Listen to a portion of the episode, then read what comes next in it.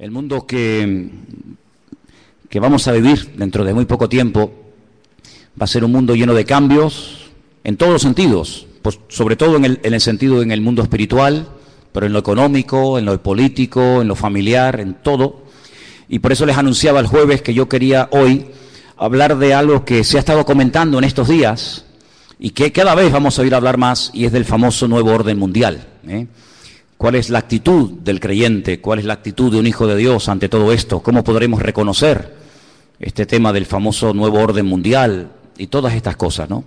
Vamos a leer unos cuantos textos de la Biblia porque yo quiero que la Biblia sea la que habla tu vida, ¿eh? que la palabra sea la que habla tu corazón y te convenza y te muestre la palabra, eh, el camino correcto, que te ilumine la palabra y después tú tendrás que tomar tus, tus propias de decisiones.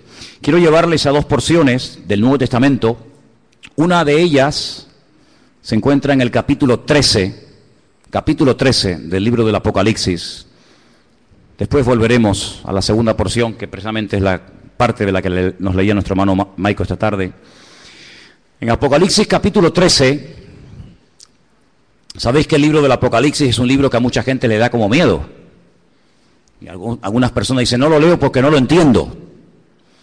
Sin embargo el libro del Apocalipsis no se escribió para confundir a nadie, sino todo lo contrario.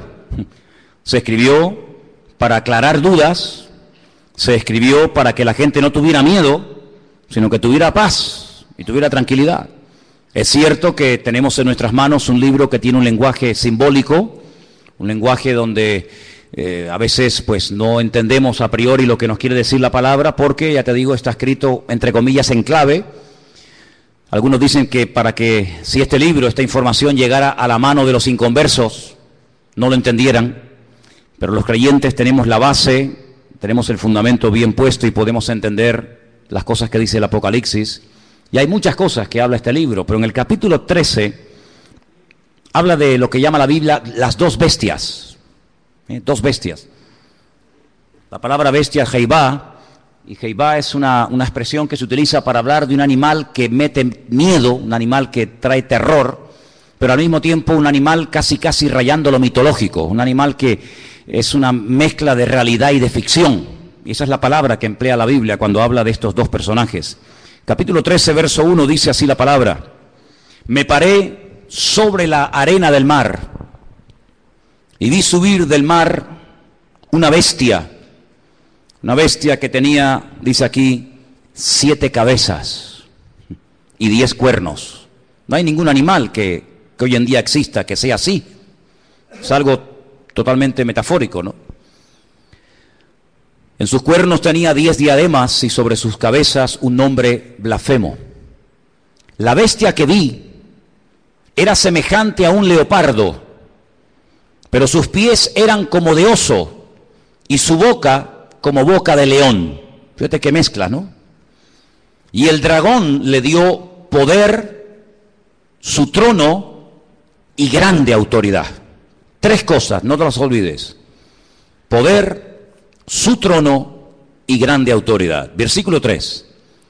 Vi a una de las cabezas como herida de muerte, pero su herida mortal fue sanada y se maravilló toda la tierra en pos de la bestia. Adoraron al dragón que le había dado autoridad a la bestia y adoraron a la bestia diciendo, ¿quién como la bestia y quién podrá luchar contra ella? También se le dio boca que hablaba grandes cosas y blasfemias y se le dio autoridad para actuar 42 meses. Es lo mismo que decir tres años y medio o 1260 días, como también se dice en otro texto. ¿eh? Abrió su boca en blasfemia contra Dios para blasfemar de su nombre y de su tabernáculo y, los, y de los que moran en el cielo. Se le permitió hacer guerra contra los santos y vencerlos. También se le dio autoridad sobre toda tribu, pueblo, lengua y nación. Y le adoraron todos los moradores de la tierra cuyos nombres no están escritos en el libro de la vida del Cordero que fue inmolado desde el principio del mundo. Si alguno tiene oído para oír, que oiga. Después en el versículo 11 habla de otra bestia. Si os dais cuenta, dice después di otra. No es la misma, es otra bestia. Pero si os dais cuenta, dice que esta bestia subía de la tierra. Sin embargo, en el capítulo 13, verso 1, dice que la primera bestia subía del mar. ¿Lo veis ahí? Vi subir del mar. El versículo 11 dice otra bestia que vi subir de la tierra. Son dos entidades completamente diferentes la una de la otra. A lo largo de la historia, la humanidad ha conocido muchos sistemas de gobierno. Ha conocido durante un tiempo, parte de la humanidad durante un tiempo conoció un sistema que ya prácticamente no existe, pero que se llamaba la teocracia. Era Dios el creador gobernando al pueblo y, llevando la palabra a través de sus profetas y fue un periodo muy hermoso de la historia, donde Dios hacía las funciones de gobernante o de rey, su pueblo obedecía, y cuando Dios tenía que comunicarse o transmitir un mensaje al pueblo, como lo acabo de decir, lo transmitía a través de sus siervos los profetas. Después dice la Biblia que decidieron cambiar y dejar ese sistema y entraron en un sistema llamado monarquía. Y el rey moría y su hijo ocupaba el lugar, y en fin, todos sabemos que es otro sistema de gobierno. El mundo ha conocido la monarquía, la teocracia, el comunismo, el capitalismo, la democracia, gobiernos de derechas, gobiernos de centro, gobiernos de izquierda, gobiernos comunistas, gobiernos socialistas, en fin, hay cantidad de formas de llevar a este mundo pues por distintos caminos. Pero la Biblia nos habla de un nuevo orden, de un nuevo gobierno, que en cierto sentido tendrá un poco de todo lo que les acabo de comentar. Tendrá un poco de monarquía, un poco de comunismo, un poco de democracia, un poco de capitalismo. Será como una especie de mezcla, pero también es un sistema completamente nuevo. El hombre nunca ha visto ese sistema de gobierno que en los últimos tiempos se levantará y se levantará del antiguo territorio que ocupó el imperio romano.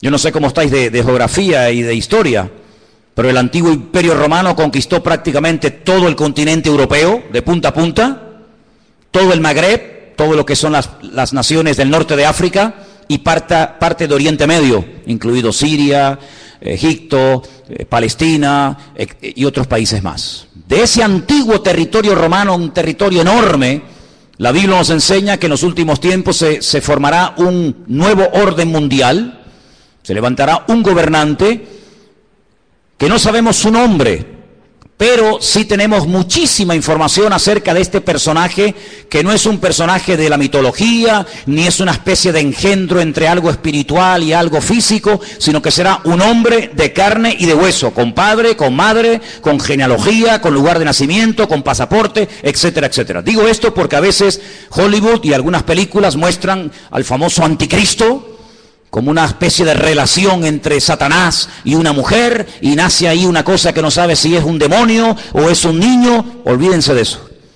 El anticristo, y dicho sea de paso, el único en la Biblia que llama a este personaje el anticristo es el apóstol Juan. Esa palabra no aparece en ninguna parte de la Biblia, sino solamente cuando Juan habla de este personaje. Anticristo, alguien que se opone a Cristo, alguien que ocupa el lugar de Cristo, porque el anticristo no será un ateo. Satanás no es tonto, Satanás sabe perfectamente que lo espiritual siempre al hombre le tira, ¿eh? por un camino o por otro. Luego el anticristo no será un ateo, sino será una persona que caerá en lo más bajo que puede caer un ser humano, y es en la egolatría, es pretender recibir adoración como si fuera un Dios. Esto no es nada nuevo. Ya en Egipto, en Roma, y en otros imperios se ha visto como el hombre ha querido ser adorado. ¿eh?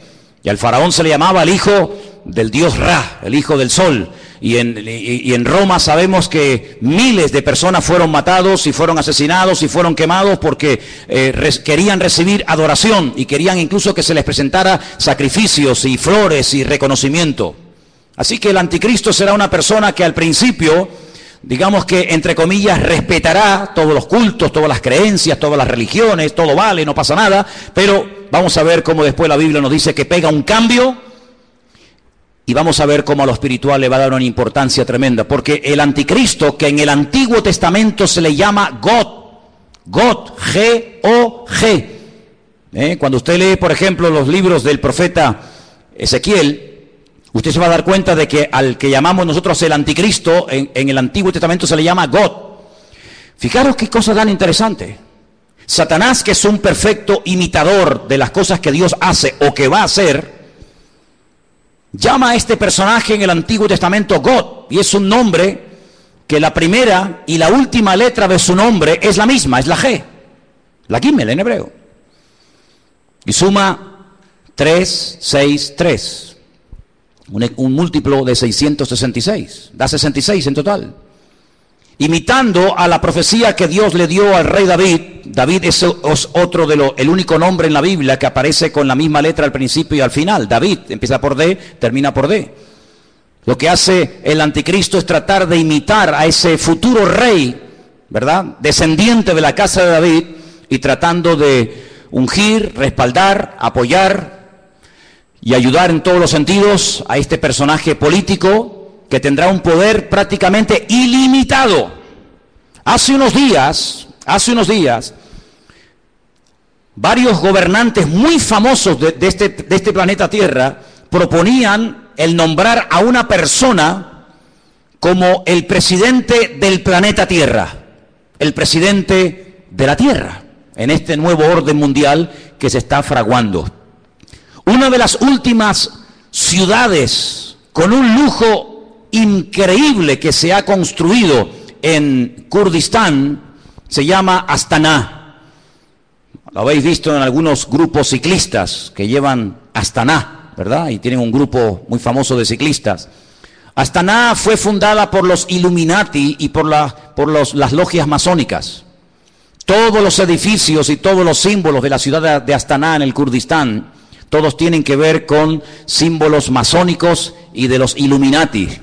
No voy a entrar demasiado en esto, pero los Illuminati son eh, personas que pueden ser políticos, pueden ser presidentes de país, de gobiernos, pueden ser deportistas, pueden ser artistas, etcétera, etcétera. Y hablemos claro, son personas adoradores del diablo. En Israel hay una cueva que se llama la famosa cueva de Sedequías.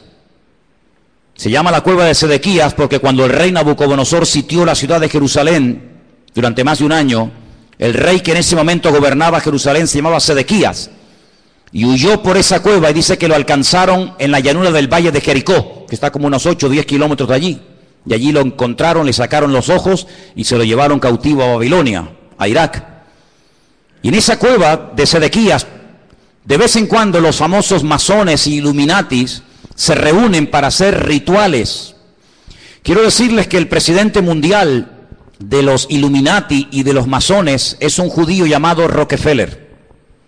Y en esa cueva se reúnen los de más alta graduación, los de, los de nivel 33. Y allí hacen todo tipo de ritos y de ceremonias. Y ellos dicen que es allí, en uno de los lugares del mundo, de la tierra, donde Satanás hoy por hoy tiene su trono. No se olviden que Satanás no es un ser omnipresente que puede estar en todas partes al mismo tiempo. Satanás no puede estar en Madrid, en Estados Unidos, en Jerusalén, en Latinoamérica. Satanás es un ser que solamente puede estar en un sitio al mismo tiempo. Se mueve en el mundo espiritual, pero no tiene omnipresencia como es un atributo divino. Y es en ese lugar donde dicen los Illuminati, los masones, que en forma de macho cabrío se presenta cuando hacen estas ceremonias en la cueva de Sedequías y allí es donde reciben órdenes e instrucciones para las cosas que tienen que hacer. A algunos les puede sonar todo esto como a ciencia ficción, como a miedo, como a película, pero quiero decirles que el mundo espiritual, aunque no lo podemos ver con nuestros ojos de carne, es tan real, tan real como el mundo natural que constantemente estamos viendo. Date cuenta que, por ejemplo, ahora aquí dentro hay millones de voces en alemán, en arameo, en hebreo, en inglés, en chino, en japonés. Aquí dentro hay frecuencias, hay ondas, pero que no podemos ni verlas ni oírlas porque no tenemos un aparato de radio.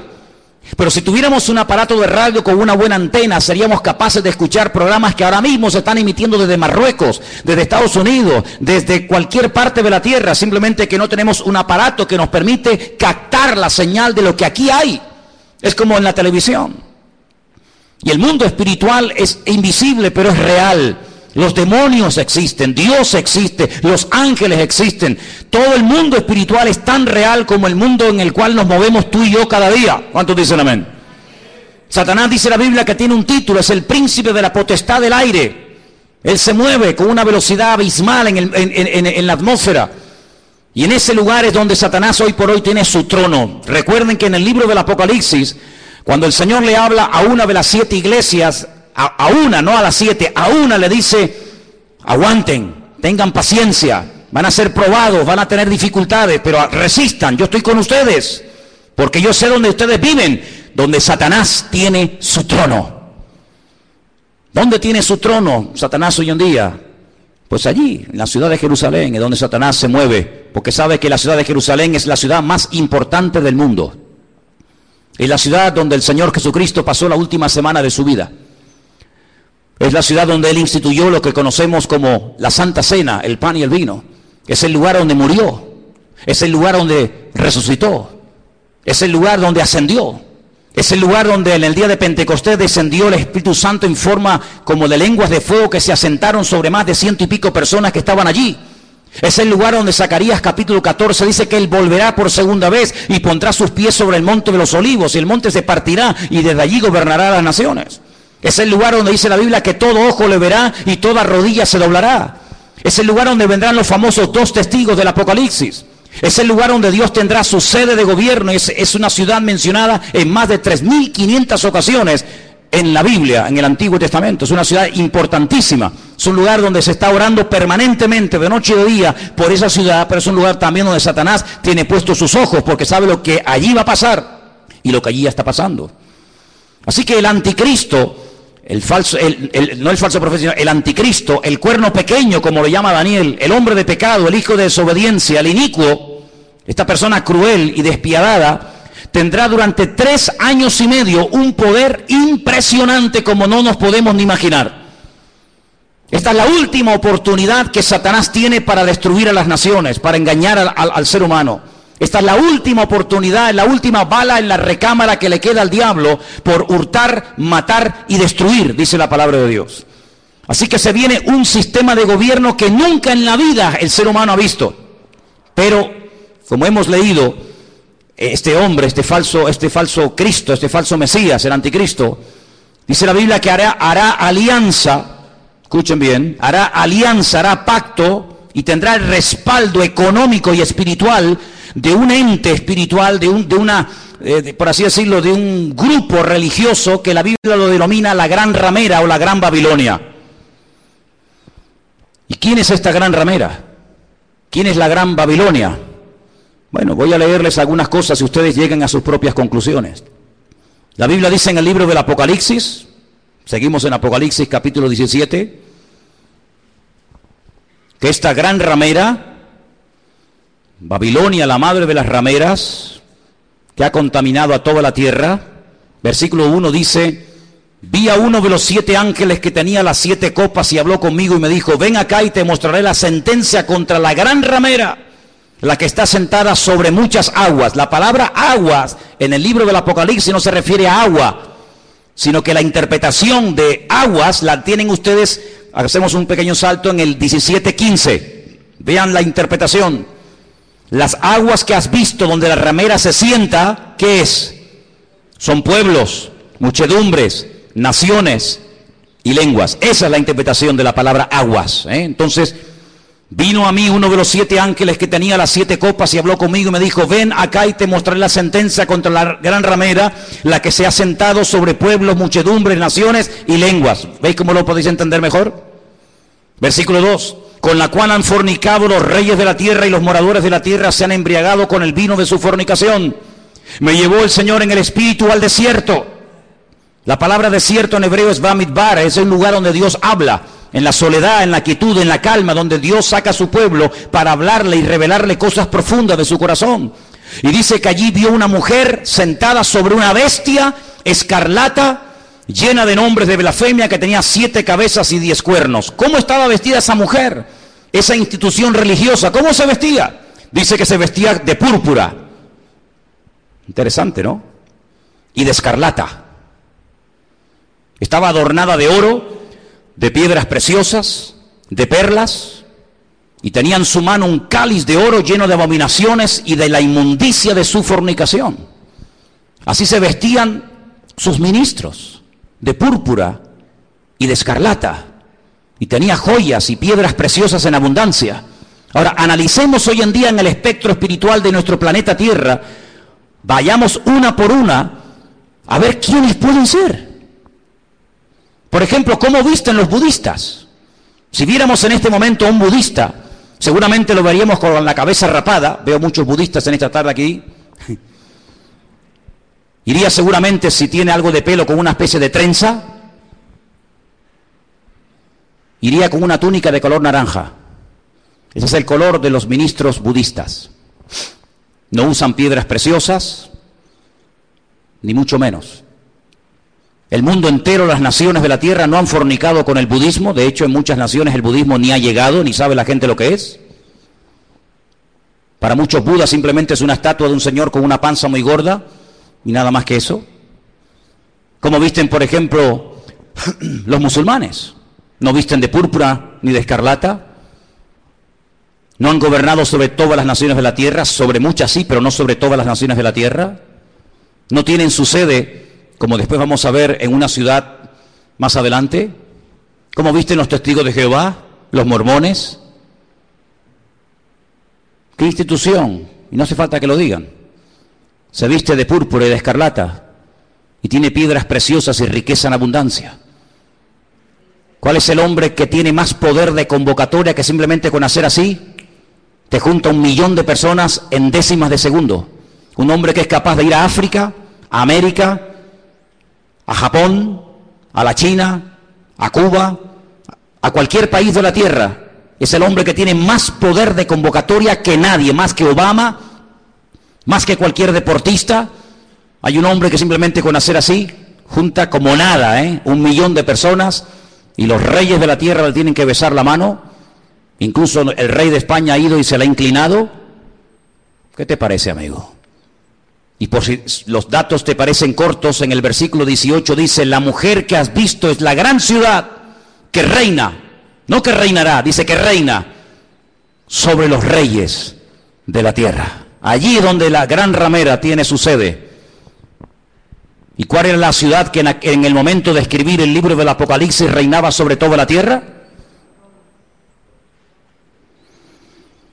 Si seguimos leyendo un poco más adelante, capítulo 17, versículo 8 dice, la bestia que has visto era y no es, y está para subir del abismo e ir a perdición, y los moradores de la tierra, aquellos nombres que no están escritos, en no están escritos de la fundación del mundo en el libro de la vida, se asombraron viendo a la bestia que era y que no es.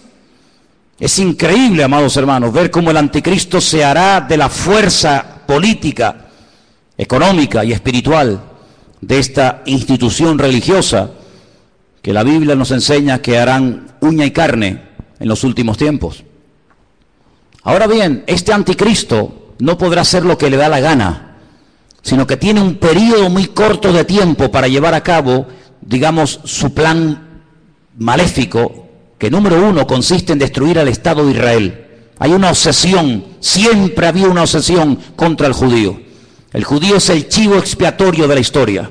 Cuando en Alemania había crisis, y cuando Alemania no levantaba cabeza, incluso había perdido territorio en la Primera Guerra Mundial, ¿a quién se le echó la culpa? A los judíos. ¿Quiénes pagaron los platos rotos en la Segunda Mundial, en la Segunda Guerra Mundial? Fundamentalmente los judíos y otras personas también, pero mayoritariamente los judíos. Cada vez que hay un problema, cada vez que hay un conflicto, la culpa la tiene el judío. Hay centenares y centenares de libros que nos hablan acerca de que si no existiera ese pequeño país que tiene tan solo 300 kilómetros de largo, 22 mil kilómetros cuadrados, un país que prácticamente es que ni se ve en el mapa, un 0,007% de la población mundial, todos los problemas del mundo se solucionarían. Pero permítame decirles que durante la Primera Guerra Mundial Israel no existía y hubo una guerra mundial. Y durante la Segunda Guerra Mundial Israel no existía y se mataron 60 millones de personas en territorio europeo y esa gente no existía, no estaban allí como pueblo. Pero siempre se ha tratado de buscar una especie de chivo expiatorio al cual echarle la culpa de todos los problemas. Y hay muchos libros que dicen que si Israel no existiera, si ese país no existiera, si se arrasara completamente a esta gente, el mundo sería un mundo de paz, un mundo más equilibrado, un mundo donde no habría tantas guerras y rumores de guerras. Así que el primer objetivo de este personaje es ganarse la confianza del Estado de Israel. ¿Y cómo se ganará, cómo se ganará según la Biblia la confianza de los judíos para que durante un tiempo corto, pero al fin y al cabo un tiempo lo apoyen? Pues muy fácilmente, permitiéndoles cumplir el sueño que todo judío tiene durante dos mil años, no lo han perdido jamás. Han estado de aquí para allá, los han matado, los han quemado, los han crucificado, les han hecho de todo, pero siempre han tenido una obsesión en la mente y es poder volver a Jerusalén y poder volver a ver reconstruido el templo de Jerusalén. El templo de Jerusalén fue destruido en el año 70 por las tropas romanas capitaneadas por Tito, el hijo de Vespasiano, y desde el año 70 de la era cristiana hasta hoy, allí no hay templo. Los romanos araron aquel lugar, le cambiaron el nombre a Jerusalén y le pusieron Aelia Capitolina, le cambiaron el nombre de Israel por Palestina para que nunca más, nunca más nadie se acordara que una vez hubo una ciudad en la historia de la humanidad llamada Jerusalén y un país llamado Israel. Pero todos sabemos, todos sabemos que ese país ahí sí, sigue existiendo. Siete guerras, siete guerras. Ningún país moderno ha tenido que soportar siete guerras donde incluso ha tenido que pelear a veces hasta con 14 naciones a la vez. 14 naciones se han unido por tierra, por mar y por aire para destruir a esta gente y en las siete ocasiones no han podido hacerlo. Pero la Biblia nos enseña y lo dice muy, muy claramente en Ezequiel, en Daniel, en Zacarías, etcétera, que el enemigo intentará destruir a esta nación con armas nucleares. Y la palabra de Dios nos enseña que en un valle que está a las afueras de Jerusalén, llamado el valle de Jezreel o el valle de Megido, se llevará a cabo una batalla tremenda que hasta la Biblia ya, ha dado el nombre de dicha batalla, la famosa batalla de Armagedón. De hecho hay películas, ¿no? Que se llaman Armagedón. Y dice la Biblia que allí vendrán naciones de todas, las, de todas partes de la tierra. Atacarán por el norte, por el sur, por el este y por el oeste, por tierra, por mar y por aire. Y será un tiempo de angustia para Israel. La palabra de Dios nos enseña que más de 200 millones de soldados, escuchen bien, a Juan también le asombró, imagínate, nos asombra a nosotros escuchar esta cifra. Imagínate a Juan hace dos mil años en la isla de Patmo escribiendo el Apocalipsis. 200 millones de soldados se unirán con un solo objetivo, destruir al pueblo de Israel. ¿Y por qué tanta obsesión por destruir a Israel? Lo he dicho muchas veces y lo vuelvo a repetir, por una sencilla razón. Porque el Dios creador, el único Dios que existe, el Dios de Abraham, el Dios de Isaac y el Dios de Jacob, ha prometido bajo juramento, con su mano levantada, que Israel nunca será destruida. Que Dios peleará por ese pueblo. A pesar de sus defectos, a pesar de su desobediencia, a pesar de su rebeldía, Dios defenderá a muerte a ese pueblo. El país, la nación, el imperio que sea capaz de destruir a Israel demostrará, número uno, o que Dios miente o que Dios no existe. Si Dios ha prometido defender a Israel a muerte y que nunca ninguna nación, ningún pueblo, ningún país, ningún arma forjada se podrá nunca levantar contra esta gente y ser destruida, si alguien logra destruir a Israel, si alguien logra botarlos al mar como intentó Jordania hace años atrás, pues simplemente demostrará que lo que Dios prometió era mentira o que tal vez Dios ni siquiera existe, el Dios de ellos. Por lo tanto, el enemigo está tratando de demostrar por todos los medios habidos y por haber que Dios miente. Ya lo hizo en el principio de los tiempos, en el libro del Génesis. Cuando se acerca la primera mujer, le dice, ¿por qué no comes? ¿Por qué no desobedeces a Dios? Y la mujer dijo, porque Dios nos dijo que si pecamos y si desobedecemos la ley de Dios, vamos a morir. Y Satanás le dice, Dios te ha mentido. No es verdad. Tú no vas a morir. Lo que pasa es que Dios sabe que si comes de este árbol, si desobedeces a Dios, le harás la competencia, le harás sombra y serás otro Dios. Y eso Dios no quiere que ocurra. Y la Biblia nos enseña que aquella persona le creyó a diablo, le creyó a Satanás y le creyó a la mentira. Y así como la verdad te hace libre, la, la mentira te esclaviza y te destruye. Por eso a lo largo de la historia, desde Caín hasta nuestros días, Satanás ha intentado destruir al pueblo de Israel, al Dios de Israel. ¿Por qué? Porque él quiere ser adorado y reconocido. Y el anticristo, este, este hombre, este líder político, exigirá que se le adore. Dice la Biblia que cuando el templo de Jerusalén sea reconstruido, y quiero decirles que he estado muchas veces en Israel, muchísimas veces, y cada vez que he ido he tenido la, oportunidad y la bendición de poder ir al Museo del Templo, donde puedes ver absolutamente todo, salvo el arca del pacto, ya está todo preparado, todo dispuesto, todo listo para que se reconstruya por tercera vez el famoso templo de Jerusalén, en el único lugar del mundo donde los judíos pueden construir un templo. Los judíos no son como los evangélicos que pueden construir iglesias en cualquier parte o como los católicos que construyen catedrales en cualquier ciudad del mundo. El judío tiene la orden, la prohibición de no edificar ningún templo en ninguna parte de la tierra, salvo en el monte Moriah, donde miles de años atrás el patriarca Abraham subió a lo alto de esa montaña a sacrificar a su hijo. Y es en ese lugar donde Dios únicamente permite que se construya un templo donde Él Dice la Biblia que pondrá la, su gloria y su presencia para que todas las naciones de la tierra conozcan que Dios es uno, dice la palabra de Dios. ¿Por qué no lo hacen? Tienen poder para hacerlo. En 1967, en junio del 67, el 7 de junio del 67, la Biblia nos enseña, o la historia, perdón, nos enseña que las tropas de Israel entraron y conquistaron toda la ciudad de Jerusalén. No podían entrar en Jerusalén. Pero en el 67 tomaron toda la, ciudad. Subieron a lo alto del monte, pero le dejaron hasta el día de hoy a Jordania que administre las esplanadas del templo, donde está la famosa mezquita de Omar y la famosa mezquita de Al-Aqsa. Pero es allí donde algún día, dice la palabra de Dios, que el templo será reconstruido. Y a los tres años de ser edificado ese templo, nos dice en Tesalonicenses, justo a los tres años, este personaje entra al lugar santísimo, lo profana, y entonces exige que todo el mundo le adore y le reconozca como el único Dios. Quiero leerles en Segunda de Tesalonicenses capítulo 2, versículo 1, escuchen bien la lectura. Dice el apóstol Pablo, con respecto a la venida de nuestro Señor Jesucristo, de eso está hablando, y nuestra reunión con Él, os rogamos, hermanos, que no os dejéis mover fácilmente de vuestro modo de pensar, ni os conturbéis, ni por espíritu, ni por palabra, ni por carta, como si fuera nuestra. En el sentido de que el día del Señor está cerca. Nadie os engañe en ninguna manera porque no vendrá sin que antes venga la apostasía, el desmadre, el descontrol total y absoluto. En ese ambiente de desmadre, de descontrol, de guerras y rumores de guerra, de crisis y más crisis, en ese ambiente se levantará el, el anticristo. Porque viene ofreciendo paz, viene ofreciendo seguridad y viene ofreciendo estabilidad a un mundo que entrará en caos y entrará en picado y no habrá forma de solucionar el problema.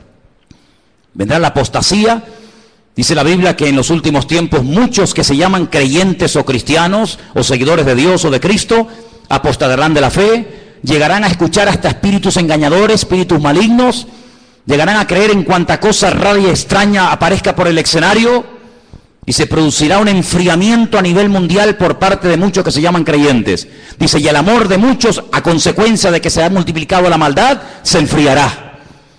Y si, si aquellos días no fueren acortados, Nadie se podría salvar, dice más por causa de los escogidos, y por ahí están los listos de turno que siempre dicen, no, pero los escogidos son los judíos, no somos nosotros. Eso es mentira. Están engañados. Si están enseñados, están engañados. La palabra escogido es ecleto. La palabra ecleto aparece en primera de Pedro, cuando Pedro le escribe a gentiles, no a judíos, a gentiles, y les dice, vosotros que antes no erais pueblo, si eran judíos, eran pueblo no, pero es que vosotros no erais pueblo, porque el único pueblo que Dios tuvo en el, en el pasado fue Israel. Vosotros que no erais pueblo, ahora sois pueblo de Dios. Real sacerdocio, amén. Nación santa, pueblo escogido por Dios para que anunciéis las virtudes de aquel que os llamó de las tinieblas a su luz admirable. Decir, la palabra que toma Pedro, que es ecleto, es exactamente la misma que aparece en Lucas 21 y en Mateo 24 cuando habla de escogidos. Dios tiene solo un pueblo, Dios no tiene dos pueblos, Dios tiene un solo pueblo. Y en ese pueblo forman parte todos aquellos hombres y mujeres que han aceptado a Cristo como su Señor y Salvador personal. Punto. ¿Cuántos dicen amén? Y dice que si no fueren acortados aquellos días, pero por causa de los escogidos tiene que acortarlo, nadie se podría salvar. Entonces dice que cuando venga la apostasía, muchos, no todos, muchos se apartarán. Y estamos viendo gente que antaño predicaba el Evangelio, ya ni lo predican, ni sirven al Señor, ni se congregan. Y no se asusten ni se sorprendan. Pedro dice, hermano, no os sorprendáis. Como si alguna cosa extraña estuviera ocurriendo. Ya os hemos predicado, ya os hemos profetizado, ya les hemos escrito. Dice, y después de mi partida, yo procuraré que ustedes tengan memoria de esto, para que no se olviden, que muchos apostatarán de la fe, que muchos se apartarán, que muchos se olvidarán de Dios, incluso hasta lo, lo van a renegar y lo van a rechazar. Dice que cuando venga, antes de que venga el Señor, tiene que venir la apostasía y se manifieste el hombre de pecado, el hijo de perdición. ¿Y qué hace este hombre? Versículo 4, se opone se levanta contra todo lo que se llama Dios o es objeto de culto. No permite que haya todo tipo de religiones y todo tipo de creencias, sino que va a ser una persona que va a controlar el tema espiritual o religioso. Dice, y es de tal manera este personaje cruel que dice que se sienta en el templo de Dios como Dios, haciéndose pasar por Dios. Y el único templo que Dios ha tenido y tendrá es el templo de Jerusalén. Por lo tanto, la Biblia nos habla carísimamente acerca de que el templo de Jerusalén va a ser reconstruido otra vez. Sí, hermanos, otra vez va a ser reconstruido. Aunque nos parezca extraño, nos parezca imposible. También era imposible que hace 60 años esta gente tuviera un país llamado Israel y es posible. Ahora vosotros sabéis lo que lo detiene, a este anticristo, a este personaje siniestro, macabro. Dice, vosotros sabéis lo que lo detiene a fin de que a su debido tiempo se manifieste. Ya está en acción el misterio de la iniquidad, solo que hay quien al presente lo detiene hasta que él, él, no ella, él a su vez se ha quitado de medio. Entonces se manifestará aquel inicuo, la palabra inicuo, pues es una palabra que significa un hombre cruel, sin principios, sin moral, un salvaje, despiadado, una bestia, hasta que ese inicuo sea matado con el espíritu de la boca del Señor y lo matará el resplandor de su venida. He hecho una lista de cómo, de, de, todas las formas que la gente moría en los tiempos de la Biblia. Tengo una lista enorme. Hay gente que murió comida por, por, por perros. Gente que murió comida por gusanos. Gente que murió crucificada. Gente que murió apedreada. Gente que murió quemada. Gente que murió a palos. Gente que murió con, clavados con, un asta, empalados. Hay un montón de tipos de, de, muertes en la Biblia, pero nadie, nadie ha muerto como morirá el anticristo. Dice que lo matará el resplandor de la venida de nuestro Señor Jesucristo. Así como el resplandor de la gloria del Señor tiró al, suelo al apóstol Pablo y se convirtió y, y, sirvió al Señor con toda su alma y con todo su corazón hasta el último minuto de su vida, el anticristo morirá no de forma natural, sino morirá por el resplandor de la gloria y de la presencia del Señor. Y dice la Biblia hasta dónde va a ser enterrado. Por ejemplo, si quieren saberlo, en Ezequiel 39, del 11 al 14. Lean en casa este texto, repito, Ezequiel 39, del 11 al 14. Y dice que allí, en Israel, en un valle, Dios le tiene preparada sepultura al anticristo para que todos los que pasen por aquel lugar sepan que hasta aquí, amigo, hasta aquí te permitió el Señor llegar y aquí tienes sepultura para que todo el mundo que pase sepan que hasta aquí llegó tu fuerza, y llegó tu capacidad. ¿Qué te parece? Así que este personaje es un personaje eh, político, que tendrá el apoyo de esta institución llamada, según la Biblia, la Gran Ramera o la Gran Babilonia, y durante tres años y medio atormentará a las naciones, durante tres años y medio tratará de, llevar a las naciones al auténtico desastre y al auténtico caos. Y hay muchos, muchos datos acerca de este personaje en la Biblia, les voy a leer algunos. Se van a quedar sorprendidos lo que la Biblia nos dice acerca de este hombre. Por ejemplo, en capítulo 7 de Daniel, Miren lo que dice acerca de este personaje, Daniel 7. Los diez cuernos significan que aquel reino se levantará, se levantarán diez reyes, después se levantará otro, el cual dice será diferente, totalmente diferente. Hablará palabras contra el Altísimo, fíjate, está obsesionado con Dios. Hablará palabras contra el Altísimo, contra los santos del Altísimo y los que los quebrantará Pensará, fíjate qué cosa, pensará en cambiar los tiempos y la ley. Hacer un calendario nuevo, leyes nuevas. Qué curioso que la semana pasada, a punto de que se firme este nuevo tratado eh, de, de libre comercio, donde desaparecerán los aranceles y los impuestos que hay que pagar en la aduana y podrán viajar las mercancías desde China a Estados Unidos, Estados Unidos a Europa, de Europa a Oriente Medio, etcétera. Alguien dijo que ante estos cambios globales, mundiales que están a punto de suceder en poco tiempo, donde se ha vuelto a reunir el famoso Club Bilderberg y, y, muchos políticos han ido a Roma a hablar con el Papa y donde el G7 se ha reunido otra vez como casi casi clandestinamente porque están a punto de producirse y de firmarse acuerdos que van a cambiar el mundo en cuestión de días. Qué interesante que todo esto está ocurriendo aquí, en nuestras narices. Pero es interesante notar que en esa reunión alguien se levantó y dijo, y esto ha salido publicado en la prensa, que lo que hace falta es establecer un nuevo sistema también de justicia. Es decir, la justicia, los leyes, los, abogados, los magistrados que tenemos en este momento no sirven. No sirven, no, no, no pueden llegar a, a, a, tener el control de la justicia que, que hace falta para estos cambios que se vienen. Hace falta otro tipo de jueces, otro tipo de abogados, otro tipo de fiscales. Qué curioso, cambiar las leyes. Una de las, una de las instituciones que el anticristo quiere cambiar es la justicia y quiere hacerlo lo más injusta posible. Parece una paradoja, ¿no? La justicia que sea injusta. La ley del embudo, donde el que tiene cada vez tendrá más y donde el que no tiene cada vez tendrá menos. Querrá cambiar la justicia, la política, el orden social. Dice la Biblia que una de las cosas que harán los que tienen poder para dictar leyes es presentar leyes terribles como si fueran buenísimas. Y leyes que han sido buenísimas, que han preservado a las naciones de la destrucción, leyes con un principio moral, leyes con un principio de perdón, de misericordia, desaparecerán y a lo malo lo presentarán como bueno y a lo bueno como malo. El jefe de todos los masones de Europa, Jacques Chirac, expresidente de la República de Francia, padre de la Constitución Europea, incluso ha llegado a, a, digamos, a proponer que en un ambiente de libertad, de igualdad, el ser humano puede llegar a casarse con un animal y hacer una ceremonia oficial donde si te enamoras de tu vaca o de tu perro te puedes casar con él. O si tu perro se enamora de ti, no sé si le dirás sí o no. Y eso es lo que él ha llegado a proponer. Que todos los seres humanos sean equiparados al nivel de las bestias. Y donde un animal puede casarse con, con un hombre, un hombre con un animal. Y cosas, vamos a, cosas terribles. En la Biblia nos habla de como de engendros donde se mezcla la biotecnología, donde se mezcla lo físico, lo espiritual, y, verás cosas que te puesto que es un robot, un ser humano. Hay personas que ya están siendo operadas y se cortan las piernas y los brazos.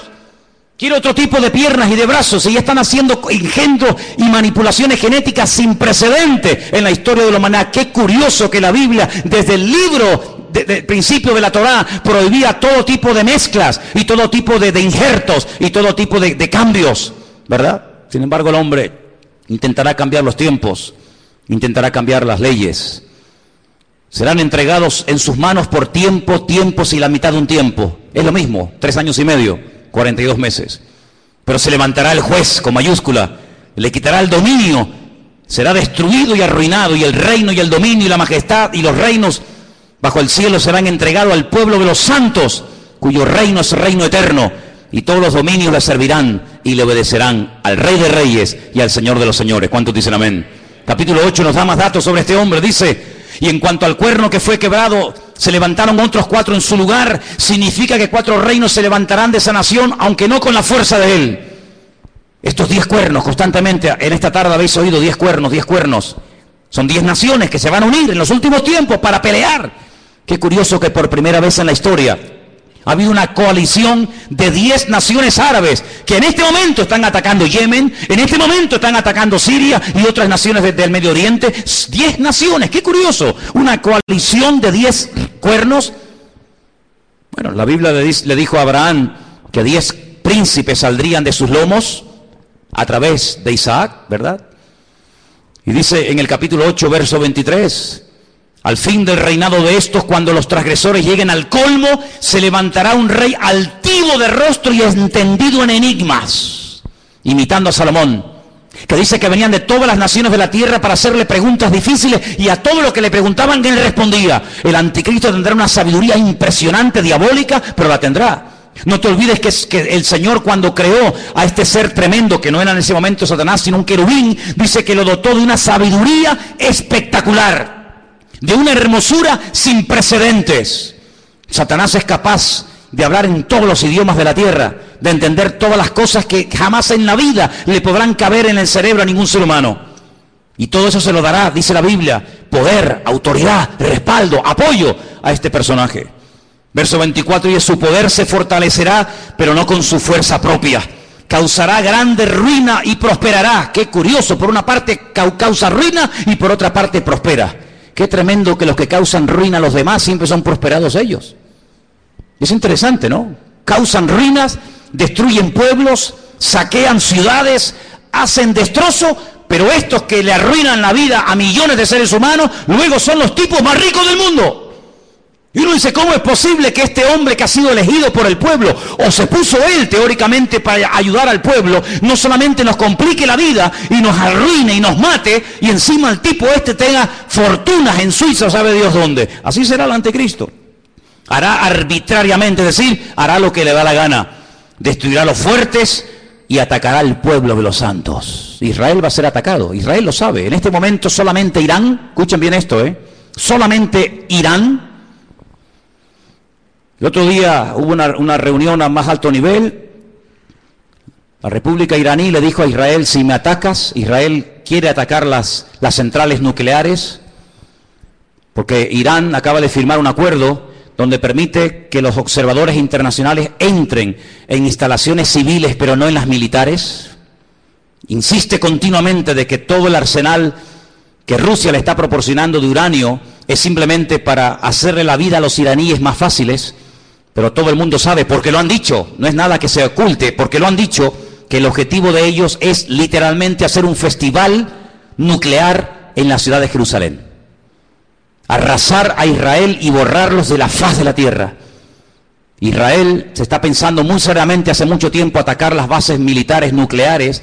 Irán le dijo, si me atacas, tengo en este momento 80 mil, 80 mil misiles apuntando hacia la ciudad de Jerusalén.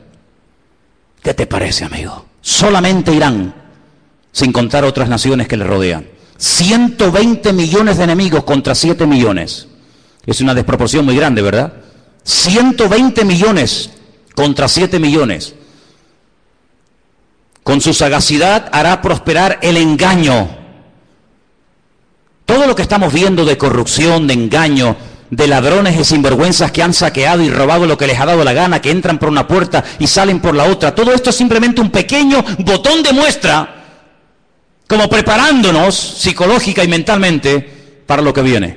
Dice que este hombre, con sagacidad, con trampas, con trequiñuelas, con mentiras, hará prosperar el engaño, se engrandecerá en su corazón y sin previo aviso atacará y destruirá a muchos. Estoy leyendo la Biblia, ¿eh? No estoy leyendo nada raro, estoy leyendo la Biblia. Se levantará contra el príncipe de los príncipes, pero se, será quebrantado, aunque no por mano humana. Fijaros cómo el enemigo ha ido adaptando la estrategia según los tiempos. Caín, el primer asesino, se levanta y mata a su hermano Abel, pero no mató ni a su padre, ni a su madre, ni al otro hermano. Dejó a más gente viva que los que realmente mató, ¿sí o no? Qué curioso, ¿eh? Caín mató a uno, pero dejó vivo a más gente. Cuando pasa el tiempo, dice la Biblia que otra persona que también tiene el mismo espíritu de Caín, pero elevado a la máxima potencia, va más allá y dice, en vez de matar a uno, matemos a todos, pero solamente a los varones y deja a todas las mujeres vivas. Sabemos también que Moisés se salvó y etcétera. Pero fíjate, Caín mató a uno, pero dejó vivos a otros. Pero Faraón quería matar a todos los varones y la muerte iba en aumento. Pero cuando no lo consiguió, el mismo espíritu de Caín que habitó en Faraón salpicó y, se apoderó de, de aquel rey perverso de Amán allí en los tiempos de la reina Esther y dijo, no, no solamente a los hombres, sino a los hombres, a las mujeres, a los niños y arrasemos con todo. Es decir, que no ha ido a menos, sino que la maldad siempre ha ido a más, siempre ha ido a más. Por lo tanto, todo lo que hemos visto a lo largo de la historia son simplemente pequeñas pinceladas, pequeñas pinceladas de lo que le espera a esta tierra. Si saltamos al capítulo 11 de Daniel, sigue dando datos muy interesantes. Dice aquí, hará este rey según su voluntad. Se ensorberbecerá, se engrandecerá sobre todo Dios y contra el Dios de los dioses hablará. Y dice aquí, y prosperará. Es increíble, ¿eh? Y prosperará. Por eso dice la Biblia, no tengas envidia del hombre malo que prospera en su camino. Porque a veces los malos también son prosperados, pero no por Dios. Y dice aquí, hasta que sea consumada la ira y lo que está determinado se cumpla. Ahora fíjate qué dato tan interesante. Yo sé, y algunos seguramente me lo harán notar, que en el texto original no existen palabras con mayúscula y palabras con minúscula. Eh, no existe ni en griego ni en hebreo palabras con mayúscula y con minúscula, que en nuestro idioma es muy importante porque no es lo mismo la palabra Dios con minúscula que la palabra Dios con mayúscula. No es lo mismo la palabra Señor con minúscula que la palabra Señor para referirnos a Dios en mayúscula. En la Biblia hay un término específico para cada palabra, por lo tanto no, no hace falta recurrir a esto de mayúsculas y minúsculas. Pero en nuestra, en nuestra Biblia dice en mayúscula del Dios de sus padres, luego sus padres eran creyentes. Los padres del anticristo eran creyentes del verdadero Dios, porque dice, del Dios, repito, con mayúscula de sus padres, no hará caso. Fue criado en una, en una educación, digamos, eh, religiosa correcta con el Dios verdadero, lo mamó en la casa con sus padres, pero dice, no hará caso de ese Dios, de esa enseñanza, y dice algo interesante que puede tener varias interpretaciones. Ni del amor de las mujeres hará caso. ¿Quiere decir que será un homosexual? que no se casará. Interprételo usted como quiera, pero dice que a este hombre no le interesa perder el tiempo. Ustedes saben que cuando un hombre se enamora de una mujer se vuelve medio idiota, medio tonto, ¿no? Por lo tanto, él dice, yo tengo un objetivo y, si enamorarme de esta o de aquella me, va a quitar mi tiempo, dice, ni hará caso de las mujeres. Increíble. No respetará a Dios alguno, porque contra todo se engrandecerá honrará en, su lugar al Dios de las fortalezas. Y tú dices, ¿de quién es?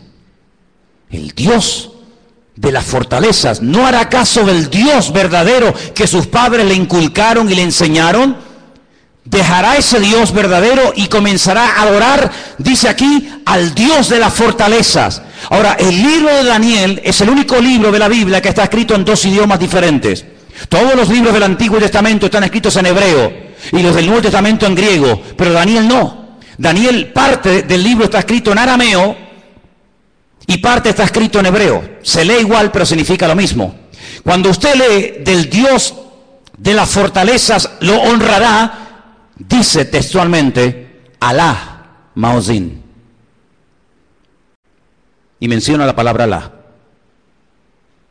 ¿Saben que las siguientes Biblias que se van a vender reciente, dentro de muy poco tiempo, que ya están en circulación en las iglesias evangélicas, dirá, por ejemplo, en el principio creó Alá los cielos y la tierra? ¿Sabían que la palabra Elohim o Dios desaparecerá de muchas Biblias en los próximos años y aparecerá la palabra Alá? ¿Sabían eso? Pues vete espabilando. De Alá, del Dios de la guerra, como dice el texto, a ese Dios adorará. Dice Dios que sus padres no conocieron. No tiene nada que ver la adoración a ese Dios con el Dios que sus padres le enseñaron. Y dice, lo honrará con oro y con plata, con piedras preciosas y con cosas de alto precio. Hermanos, esto se escribió hace más de tres mil años. ¿eh? Es impresionante cómo hace más de tres mil años el profeta Daniel sabía detalles de la vida de este hombre que en aquel momento lógicamente no existía y que está a punto de aparecer. Y dice, con un Dios ajeno se hará de las fortalezas más inexpugnables y colmará de honores a los que le reconozcan y con precio repartirá la tierra. Pero al cabo del tiempo, el rey del sur contenderá con él y se levantará contra él como una tempestad. También le irá mal al anticristo, no te quepa la menor duda, también le irá mal. Pero durante un tiempo, aparentemente, las cosas le van a funcionar. Ante este panorama de este nuevo orden mundial, ante este panorama donde ya el famoso chic que habéis oído y que, sabéis que está por ahí por el mundo dando vueltas, donde el dinero en muchas naciones ya ha desaparecido. No es que va a desaparecer, ya ha desaparecido. En Suecia usted va con dinero y no lo puede usar. Ya no se usa dinero para pagar nada en Suecia. Todo es con otro sistema. Pues dice la palabra de Dios que en los últimos tiempos se va a implantar a nivel mundial un nuevo sistema comercial, donde ya no hará falta llevar dinero. Lo puede perder, se puede olvidar de él, se deteriora, se gasta, se pierde, te lo pueden robar sino dice la Biblia que se va a implementar un sistema que en sí es un sistema buenísimo, pero hay que ver lo que viene detrás.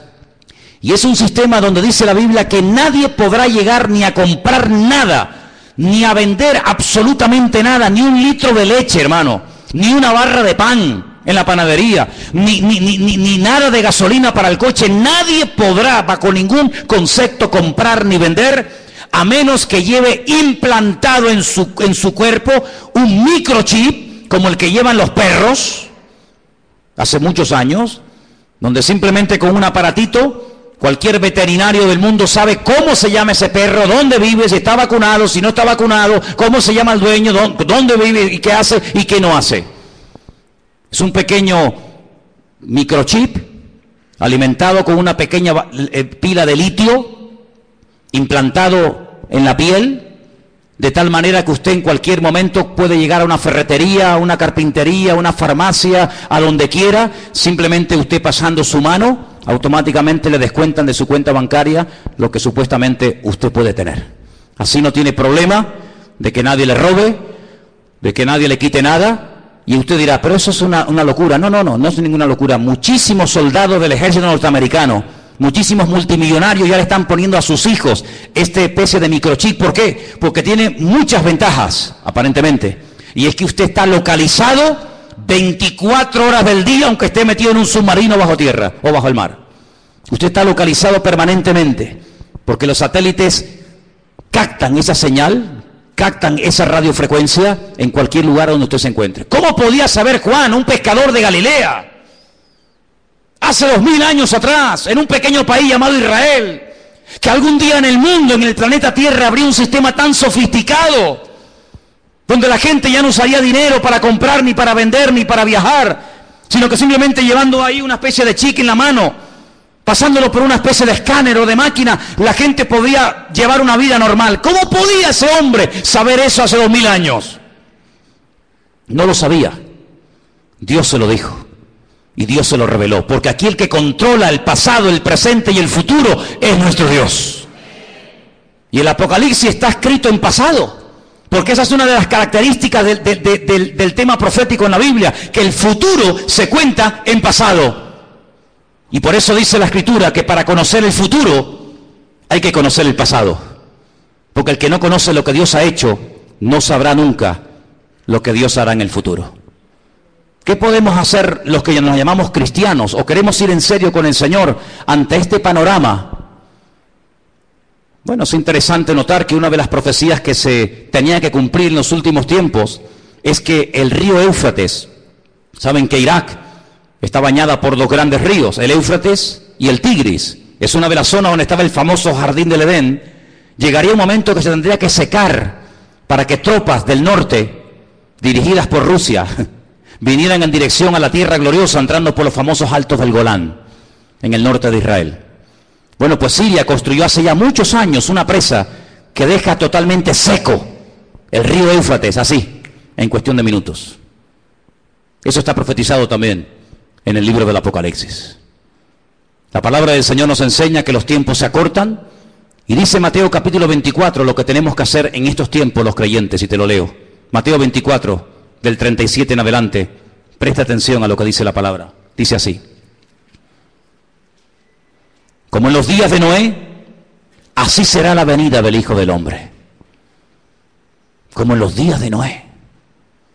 ¿Cómo eran los días de Noé? ¿Cómo era su generación, sus vecinos, sus amigos? ¿Cómo vivía la gente en aquellos tiempos? Dice la Biblia que había violencia y agresividad por todas partes. No piensen ustedes que se vive tan tranquilo en todas partes de la tierra como de momento vivimos aquí. Muchos de los que están aquí pueden dar testimonio de que naciones hermosas y tremendamente ricas, es muy difícil hoy por hoy vivir en ellas debido al alto índice de, de muerte, de destrucción que hay. La gente tiene miedo a salir a las calles. Dice la Biblia que llegará el momento en el que la gente más pacífica, aquella chica que cuando caminaba dice que ni siquiera se atrevía a poner el pie en tierra, de lo delicado y de dulce que era, ten cuidado porque se te puede llegar a convertir en tu peor enemigo donde los padres serán capaces de entregar a sus hijos, donde los hijos serán capaces de traicionar y de vender a sus padres, etcétera, etcétera. Como los días de Noé, violencia, agresividad, perversión, algo impresionante. Si nos metiéramos a dar datos de la cantidad de perversión que hay con niños, con jovencitas en muchas partes del mundo y muchas muy cerca de aquí, nos quedaríamos realmente sorprendidos de ver cómo hemos superado con creces a las famosas ciudades de Sodoma y Gomorra. La perversión ha llegado a unos niveles indescriptibles. Sigo leyendo en el versículo 38. Porque como en los días antes, días hermano, no años, días antes del diluvio, ¿qué hacían? Comían, bebían, se casaban, se daban en casamiento hasta el día en que no entro en el arca. ¿Cómo es posible que está a punto de venir un diluvio, que vamos a morir todos como ratas, que no hay escapatoria? Y te estés casando, pero ¿casando para qué? Si mañana vamos a morir todos. Y haciendo negocios a largo plazo, y haciendo inversiones, y comprando, y vendiendo, y, comiendo, y bebiendo, cuando te quedan 20 horas de vida. Oye, si tú supieras, dime la verdad, hermano y hermana, si tú supieras con toda seguridad que te quedan una, que te queda una hora de vida, ¿qué harías? Dime, dime qué harías. ¿Llamarías ahora a tu hijo, a tu hija? ¿Harías algo? No, todavía queda mucho tiempo, sí, sí. Esa actitud de diferencia, de decir, bueno, no hay tanta prisa, tampoco es para tanto, no, no exageres tanto, Manolo, que todavía queda mucho tiempo, que soy muy joven, que queda mucha vida por delante, sí, también al que enterré ayer le quedaba mucha vida por delante. Y con 44 años recién cumplido el lunes, ahora está donde todos sabemos que está. Toda la vida le quedaba por delante, claro. Un chaval con 44 años, pues, hombre, pues, pues imagínate tú lo que puedes vivir, casi otros 40 años más. Pues no. Se acostó a las 9 de la noche. Y a las 7 de la mañana, su vida se apagó. ¿Qué te parece? Días antes del diluvio, Noé estuvo predicando y diciendo a la gente, viene el diluvio, que Dios va en serio, Dios te ha dado oportunidad, una, otra, y mañana, y pasado, y, y nada, y no sean caso. Así será la venida del Hijo del Hombre. Dice, no entendieron, oye, no te ha pasado, gente inteligente, gente con más o menos un mínimo de cultura, un mínimo de, no sé, de, luz, que tú le hablas de cualquier cosa y todo lo entiende. Le hablas de política, tres horas hablando de política. Le hablas de fútbol, va, pero te cuento. Le hablas de lo que quieras. Tocas el tema de la Biblia. Tocas el tema del Señor y son los más torpes del mundo. Y un tío tan listo, un tío tan sabio, un tío tan espabilado, un tío que se ha buscado la vida toda la vida, de todo entiende y de todo sabe. Lo dejas en el desierto y el tío sobrevive. Lo dejas en el Himalaya y el tío se busca la vida. Cuando le hablas del Señor, no entiende nada. Leíste la Biblia, sí, pero no la entendí. Pero tío, ¿cómo es posible que leas el periódico, leas la, revista y todo entiende? Y cuando te hablo de Dios, no entendieron. Hay como una, una nube, hay como una ceguera espiritual. ¿Por qué se creen que comencé el culto cantando, abre mis ojos? Piensan que todo esto es casualidad, que detrás de esto no hay oración y preparación y diciendo, Dios mío, háblanos, claro que lo hay, abre mis ojos, pero ¿a qué? A la realidad espiritual de lo que se cierra y de lo que viene, hermanos. No entendieron hasta que vino el diluvio. Cuando entendieron era demasiado tarde. Claro, entendiste, pero ya no hay tiempo. Se los llevó a todos. Así será también la venida del Hijo del Hombre. ¿Qué te parece, amigo? Algunos no tuvieron miedo la primera vez que se metieron un pico en las venas. No tuvieron miedo ninguno. Algunos no tienen miedo a tirarse en parapente, en paracaídas, al vacío, nadar entre, entre tiburones, subir al Himalaya y hacer locura. Y venga a beber, y venga a beber, y otra, y otra. No tienen miedo, pero cuando llega la hora de poner ese valor al servicio de Dios, son unos cobardes. Y la Biblia los llama así, ¿eh? La gente que no tiene valor para creerle a Dios los llama cobardes. Valientes para lo malo, cobardes para lo bueno. ¿No entendieron? Dice, pero por eso estarán dos en el campo. Uno se va y otro se queda. Dos mujeres estarán moliendo en un molino, la una será tomada y la otra será dejada. Y ahora viene la palabra, escúchala, velad, velad, porque no sabéis a qué hora. Es verdad, pero tal y como están las cosas, la hora no la podemos saber, pero ¿qué quiere que te diga? Viendo todas las piezas del puzzle, uno las va juntando por aquí, las va juntando por allá, lo que oye por aquí, lo que oye por allá, lo que me cuenta fulano, lo que yo he leído, lo que me han contado, lo que yo veo tal, y, va juntando y dice, Dios mío, nos queda poco, nos queda poco, la hora imposible, pero el Señor está cerca, ¿cuántos, cuántos lo saben? Sabed esto, que si el padre de familia supiera que hora el ladrón va a venir, velaría y no dejaría minar su casa. Lógico. Si yo sé que esta noche a las 3 de la mañana me va a venir alguien a robar la casa, yo no duermo. Yo no duermo. Yo no lo voy a recibir como una Biblia, ¿eh? Yo me hago de un palo o de un hacha, lo que haga falta, que venga a las 3 de la mañana, que venga. Te voy a dar la del pulpo, te voy a dar. Pero si yo no sé que viene a las 3, yo me voy a dormir, me levanto mañana y cuando me levanto digo, ¡ay va! Que me han robado, que me han quitado esto, que me han quitado lo otro. Pero dice la Biblia, cuando tú sabes que el Señor viene pronto, tú no estás distraído, tú no estás atontado, tú no estás agobiado. ¿Qué es lo que hace el diablo? A uno los revienta a trabajar, como a los, como a los judíos en Egipto. Que trabajen, que trabajen como mulas. Así no piensan. Así van a llegar a la noche a la cama rendidos. Pero el diablo también a otro le dice, no, no, trabajes tanto. ¿Para qué trabajar tanto? Y los tiene todo el día ociosos sin pegar palo al agua y entran en depresiones. Se aburren, comienzan a tontear con esta, a tontear con el otro, mensajitos a este, mensajitos al otro. Entonces el otro, los dos extremos. O te revienta a trabajar para que no tengas tiempo ni para orar, ni para leer la Biblia, ni para congregar. No, estoy muy cansado, no puedo. No es que no tengo tiempo. O te lleva al otro extremo y dice, no pegues un palo al agua, seas tonto. Y estás todo el día buscando un juguetito en lo que entretenerte. ¿Qué te parece? El diablo no es tonto, ¿eh? El diablo no es tonto. Saber esto, que si el padre supiese a qué hora habría de venir, velaría y no dejaría mirar su casa. Por lo tanto, tenéis que estar preparados porque el Hijo del Hombre vendrá a la hora que no penséis. ¿Cuántos dicen amén? Os voy a dar una, cita para que la leáis tranquilamente en casa. Se titula El Anticristo. Está en Primera de Juan 2 del 18 al 24. El Anticristo. Una de las características de este hombre, ¿cuál será? Ahí está. Primera de Juan 2 del 18 al 24. Algunos dirán, bueno, pero cuando hermano las cosas se pongan feas, difíciles, cuando empiece a ocurrir todo esto, los creyentes no vamos a estar, ¿no? Entonces, ¿para qué se escribió la Biblia? Si no vamos a estar, ¿para qué se escribió? Tanta, tanta tinta, tanto libro, tanta literatura, tanta advertencia, tanta profecía, tanto mensaje. Si al final no vamos a estar, está perdiendo el tiempo. Es que se escribió tanto para que el pueblo de Dios no fuera sorprendido. Alguien dijo hace 150 años, escucha bien esto, hace 150 años, alguien dijo, tranquilos hermanos, cuando empiecen las persecuciones, cuando empiecen las matanzas, cuando empiece el mundo a ponerse difícil y duro, el Señor arrebatará su iglesia y aquí no, estaremos, no estaremos ninguno. Esto lo dijeron hace 150 años. Es decir, durante 2000 años los creyentes se han estado preparando para servir al Señor a las duras y a las maduras, con persecución o con aplausos. Pero claro, por ahí cayó en buena tierra, entre comillas, la enseñanza de que los creyentes no iban a estar en tiempos de persecución.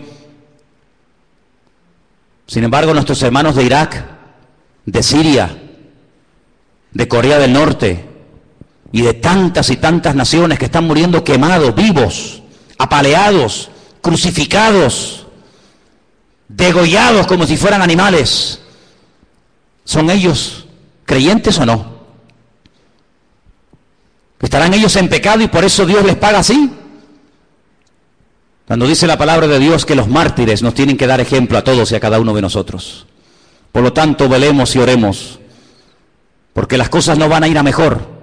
Todo esto de pactos, que si Podemos, que si el PP, que si... Hay algunos son tan ingenuos, tan tontos, que creen que todo se va a solucionar a base de habla, que te habla y promete y te doy, y tú aquí y tú allá.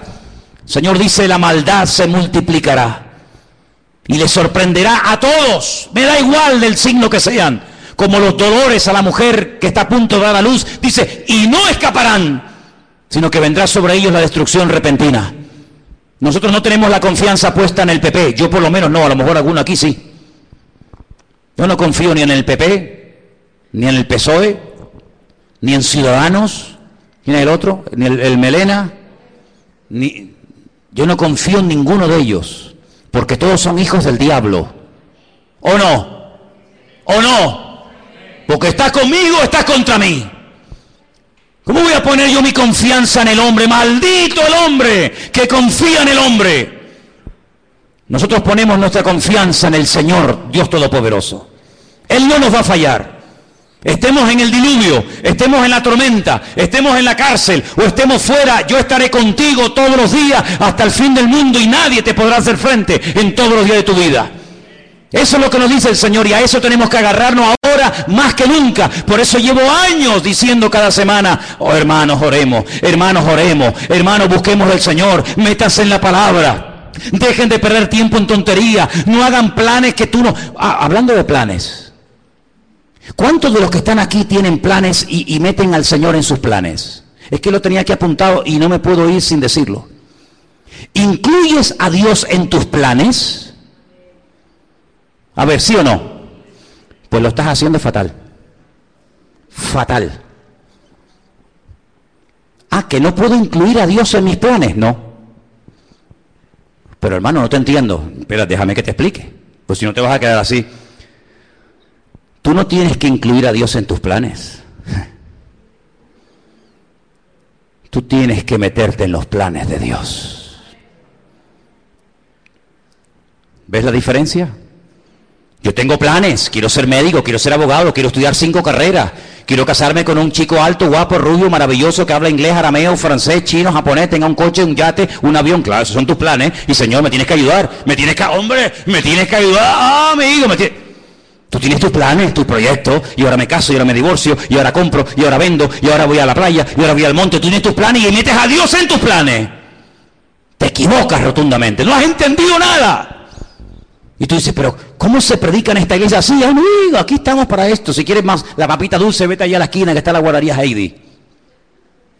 Aquí yo te digo, que la única manera de ir de gloria en gloria y de victoria en victoria no es metiendo a Dios en mi agenda, sino metiéndome yo en su agenda y en sus planes y en sus proyectos. Y entonces Dios te va a bendecir y Dios te va a ayudar. No metas a Dios en tu vida, métete tú en el Señor y entonces el Señor te va a ayudar. Y se abre la puerta, se cierra la puerta, poder decir gloria a Dios, porque Dios está conmigo y nadie me podrá frenar en los días de mi vida. Aleluya. ¿Cómo que tus planes? ¿Qué dices, amigo? ¿Cómo que tus planes? Ya no vivo yo. Ya no vivo yo. Es Él el que vive en mí. Por eso es muy difícil ser cristiano. Porque a quién no tiene planes. ¿A quién no le gusta? ¿Eh? Hombre, a mí me han dicho, ¿cuántas veces me han dicho, ay, yo sé que el Señor tiene que venir, pero que no venga ahora mismo porque yo me quiero casar? Ah, bueno, pues nada. Pues entonces, dile al Señor, Señor, no vengas de momento porque me he comprado el vestido me compran los zapatos. Y claro, si vienes, ¿cómo me los pongo? Esa es como me dijo a mí una chica cuando inauguramos esta iglesia hace 14 años atrás. Tuvimos culto sábado y domingo. Y el sábado le dije, mira, cantas tú, tú y tú, y el domingo cantan otras hermanas para, ¿eh? Y me dice, no, hermano, yo canto el sábado y el domingo. Digo, no, tú cantas el sábado y otro el domingo. Que no, digo, hombre, ¿cómo? Vamos a ver. Y digo, pero tú por qué tanto empeño en cantar también el domingo? Y me dice, porque me he comprado dos vestidos. Me compra uno para el sábado y otro para el domingo. Y si no canto el domingo no me van a ver el vestido nuevo. Y yo le dije, pero tú, tú vienes aquí a la iglesia para presumir de vestidos. Porque si vienes aquí a aparentar y a presumir, aquí te, está, aquí te sobra el sitio, hija. Así que ahora no vas a cantar ni el sábado ni el domingo. Mira lo que te digo. Pues aquí no venimos a verte a ti. Aquí venimos a adorar al Señor. Y cogió y se fue. Se fue a cantar donde le aplaudían. Pero aquí al único que aplaudimos, y le pido que ahora le deis un aplauso a Él, es al Rey de Reyes y al Señor de los Señores. A Él sea la gloria por los siglos de los siglos. Amén. A Él solamente. Aleluya. Fuertes aplausos a nuestro Dios, hermano. Amén, amén, amén. Aleluya. Amén. Nada más que a Él.